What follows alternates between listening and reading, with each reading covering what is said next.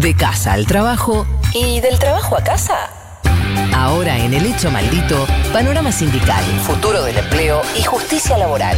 El mundo del trabajo por Julián Jofele.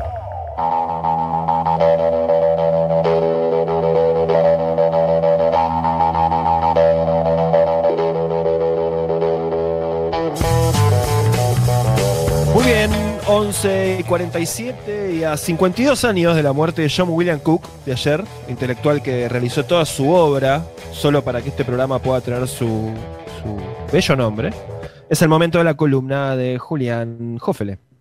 Pero qué lindo, qué lindo cómo lo presentás.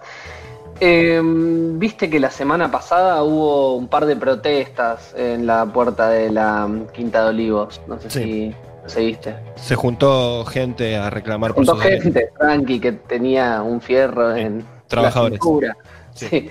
Bueno, eh, las protestas policiales despertaron muchas discusiones. Eh, hoy no nos vamos a referir a lo que a lo que claramente fue repudiado por casi todo el arco político y fue una señal eh, para nada bien vista en democracia, que era la idea de policías armados con los patrulleros en la puerta de la Quinta de Olivos, pero sí vamos a pensar eh, qué otros mecanismos de negociación tiene actualmente las fuerzas de seguridad, cuáles son los debates que hay al interior de eso, qué pasa con la sindicalización, muchas de estas discusiones que vuelven una y otra vez cuando ocurren este tipo de hechos, y ahí decimos, bueno, no, hay que encontrar otra solución, otra alternativa, etcétera. Después se va diluyendo la discusión y vuelve cuando vuelven a aparecer las protestas. Así que nos vamos a sumar a esa ola en la cual vamos a discutir esto solo en este momento y después lo dejaremos. No, bueno, Eh, vamos a intentar eh, repensar algunas cosas que me parece que son interesantes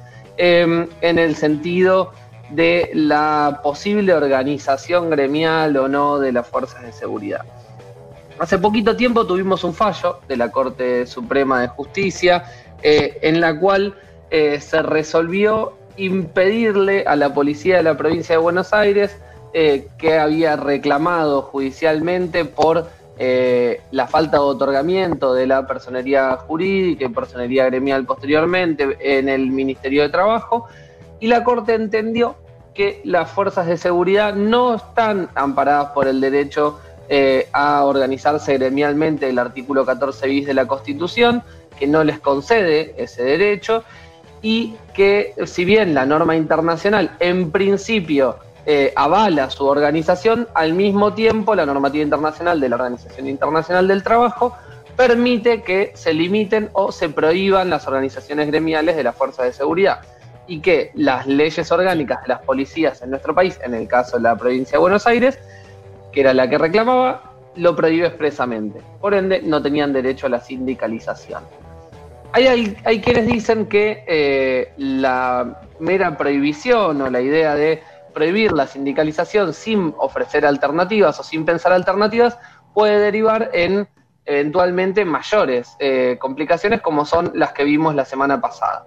Para resumirte, porque estamos ahí medio corriendo, eh, lo cierto es que hay muchas discusiones alrededor de cómo se concibe este trabajo, si eh, el Estado policial finalmente pone a la, a la fuerza de seguridad en un estado que no es asimilable a otro trabajo, porque no, no termina en ningún momento, está las 24 horas eh, trabajando o viviendo de ser policía.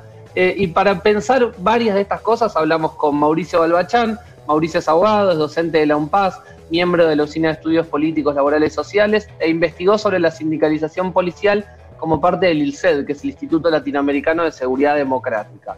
Lo primero que le pregunté fue qué instancias tienen hoy los policías y las policías para formular eh, planteos, sus necesidades, reclamos salariales o de condiciones laborales. Esto nos contestaba Mauricio. Dale. Diría que esa es una pregunta central, es una gran pregunta para pensar un poco todo lo que pasó con la policía bonaerense. Lo que vimos eh, en la tele fue el final, digamos, por decirlo de una forma, eh, de un malestar generalizado que fue creciendo en forma subterránea. Eh, y de hecho algunas policías de otras provincias habían comenzado a recibir aumentos, lo que muestra eh, que había cierto grado de conocimiento, pero, pero no a través de, de canales formales. Eh, por parte de los funcionarios. Lo que hay que decir en primer lugar, entonces, y esto hay que decirlo en forma tajante frente a la pregunta, que es que lo que se vio en Olivos no es una instancia válida, por supuesto, de reclamo. Eh, ahí como saldo positivo es que parece haber habido un gran acuerdo social sobre esto de, rechazo y también partidario, aunque con algún delay o olvido de algún dirigente, algún funcionario, eh, ha habido un rechazo. El tema es después, y esa pregunta queda en el aire, que es cómo pueden exigir los y las policías mejoras en sus condiciones de trabajo, porque la forma clásica, institucional, que nos contempla la mayoría de trabajadores y trabajadoras, eh, la tienen vedada. Y esta previsión tiene consecuencias, porque al no haber instrumentos formales quedan otros medios y otras instancias sobre las que se sabe realmente muy poco. Y esto forma parte también de toda una red de informalidades con las que se desarrolla el quehacer policial en forma regular. Y acá no, no, estoy hablando solo de actividades delictivas. ¿eh? Pero además la, la, previsión tiene otros efectos, eh, no tiene solo efectos colectivos, eh, como puede ser frente a un malestar generalizado, como lo que vimos, sino que tiene consecuencias en términos también individuales, o sea, para cada miembro de la fuerza. Si tiene un problema con sus superiores, las opciones que tiene son callarse, adaptarse o pueden irse también. Y esto forma parte del aprendizaje informal sobre cómo construir una carrera en la institución. Un ejemplo claro es cuando hay mujeres policías que son acosadas o maltratadas simplemente por ser mujeres y que con el tiempo son marginadas o, expulsadas, entre comillas, hasta que deciden denunciarlo a la justicia. Pero este es un ejemplo claro de cómo fallan ahí también esas instancias. Son eh, muchas las dudas que se abren a partir de esto que nos comenta Mauricio. Vamos a pasar rápido a lo que es el segundo audio, en el cual yo le pregunto que se está hablando mucho de la idea de laboralizar la policía o despolicializar la seguridad, eh, que sería la idea de eliminar el Estado policial y pensar el trabajo de policía como se piensa un trabajo en sí mismo. Esto es lo que nos dijo Mauricio. Bueno, habría que ver bien o pensar bien en qué implica esto, ¿no? De, de pensarla como un trabajo o como otro trabajo. Evidentemente, Policial es algo único que no comparte eh, ningún otro sector eh, de trabajo en la Argentina, en ninguna parte, que es que vincula, digamos, a la persona con sus tareas y con, y con el empleador, por decirlo de alguna forma, eh, cuando, aún cuando termina la jornada. Es como si yo termino de trabajar y no puedo dejar de trabajar del todo porque sigo atado a, ese vínculo laboral. Pero esto creo que amerita un estudio mayor, más reflexión a veces para pensar en reformas y, contrarreformas, porque mm, ahí, por ejemplo, nosotros hace unos años hicimos una encuesta y algunas preguntas a policías y esto se presentaba como una, como una contracción importante, digamos, ¿no? porque se veían como trabajadores o personas cuyos derechos laborales eh, estaban disminuidos frente a otros entre otros sectores, frente a otros trabajadores, y no tenían instancias para justamente para hacer reclamos y otro tipo de cosas. Esto estaba muy, muy claro. En estas se sentían un poco como eh, con derechos laborales de, segunda o marginados de, algunas instancias que compartían con otros trabajadores, pero a la vez el Estado policial era algo que no lo querían perder y formaba parte, digamos, de, su ADN, digamos, ¿no? Vinculado también a cuestiones de sentirse inseguros, eh, sin poder portar más fuera del trabajo y otro tipo de cosas, ¿no? Pero, pero el Estado policial era algo que, se defendía a pesar de, las quejas por eh, laborales que podían tener en comparación con otros trabajadores. Entonces ahí es importante importante estudiar esto. Justo irónicamente o casualmente, este año la, ministra de Seguridad de la Nación, Sabina Frederick, eh, fue, compiló un libro, digamos, sobre el uso del dinero, de la fuerza de seguridad, usos y sentidos del dinero, y ahí, por ejemplo, un capítulo habla de cómo ha habido una transformación en algunas fuerzas de seguridad, de lo que era esta apelación a los sentimientos y defensa de la patria y el honor, y el honor que podía tener trabajar en una fuerza de seguridad y cómo esto fue mutando, digamos, hacia, hacia un sentido más eh, económico. Entonces, esta pregunta está, está buena pensarla a partir de instancias de investigación y de, investigación empírica. Todas estas reflexiones más que interesantes que nos planteaba Mauricio fueron un recorrido que hicimos también para llegar a la pregunta central, si se quiere, de esta columna, que tiene que ver con la posible sindicalización de las fuerzas de seguridad. Y ahí es un tema, Juan, que vos lo sabés, eh, hay incluso... Eh, roto partidos políticos en dos. O sea, es un tema realmente álgido. En el caso de Estados Unidos, por ejemplo, tenemos una muy mala experiencia de eso, donde las fuerzas de seguridad están muy organizadas, pero usan eso también para encubrir, por ejemplo, actos de violencia institucional. Eliminar esos rastros en los sumarios son parte de las negociaciones colectivas. Uruguay es un caso en el que se da en una forma mucho más interesante, marchas eh, fuera del horario de trabajo, sin armas, sin patrulleros, eh, una posibilidad de canalizar los reclamos. Bueno, esto nos decía Mauricio sobre la posible sindicalización de las fuerzas de seguridad y las alternativas a ello.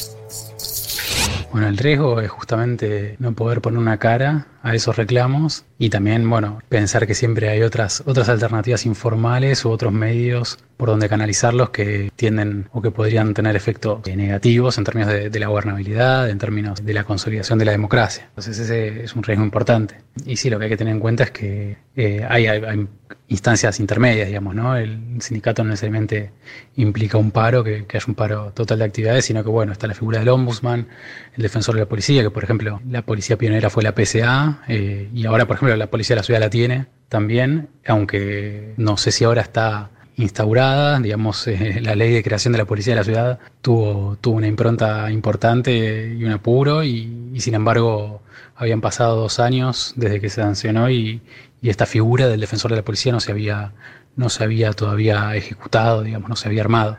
Entonces ahí está como un poco la contraparte, ¿no? Digamos, se quiere el bienestar para la fuerza, o se reclama eso, eh, y llama la atención los reclamos, pero eh, después por otro lado se tarda en institucionalizar o en democratizar eh, los resortes que podría tener ahí dentro, dentro de la misma fuerza. Entonces ahí, digamos, hacia, una, hacia algo hay que avanzar, digamos, evidentemente esto nos marca, el, todo el despelote, digamos, que fue la protesta de la bonaerense nos marca un camino de que hay que avanzar hacia algo y que, bueno, se pueden ir probando instancias intermedias. otro caso, bueno, es el, de Santa Fe, por ejemplo, Santa Fe eh, ató, digamos, la paritaria de ATE y UPCN eh, a lo que fue el incremento salarial de, la policía provincial. Así que instancias hay, digamos, ¿no? Lo importante es, eh, pensar de que esto, de que el provisionismo trae consecuencias negativas y bueno, ir avanzando hacia instancias que, le aporten una consolidación institucional y, mayores eh, niveles de democracia y de, ejercicio de los derechos, que en definitiva también, también es eso, así que se puede ir hacia, hacia ahí lento, pero, pero con paso firme. Mauricio Albachán, quien nos hablaba, eh, una reflexión que me deja para sintetizarla en los pocos segundos que tenemos, tiene que ver con esta idea de que el prohibicionismo solo jamás es una respuesta del todo satisfactoria, lo sabemos en prácticamente todos los ámbitos, eh, y en este caso hay alternativas a explorar, por lo menos nos debemos dar esa discusión respecto a las fuerzas de seguridad. Muy bien, hasta acá la columna de Julián Jófele. Estamos ya en este momento, después de haber estado prácticamente a la cola de los países de la Tierra, entre los 10 mejores países del universo. Y no tengo la menor duda que al final de mi mandato estaremos entre los 10 mejores de la Tierra. El hecho maldito. Uno de los 10 mejores programas de radio del universo.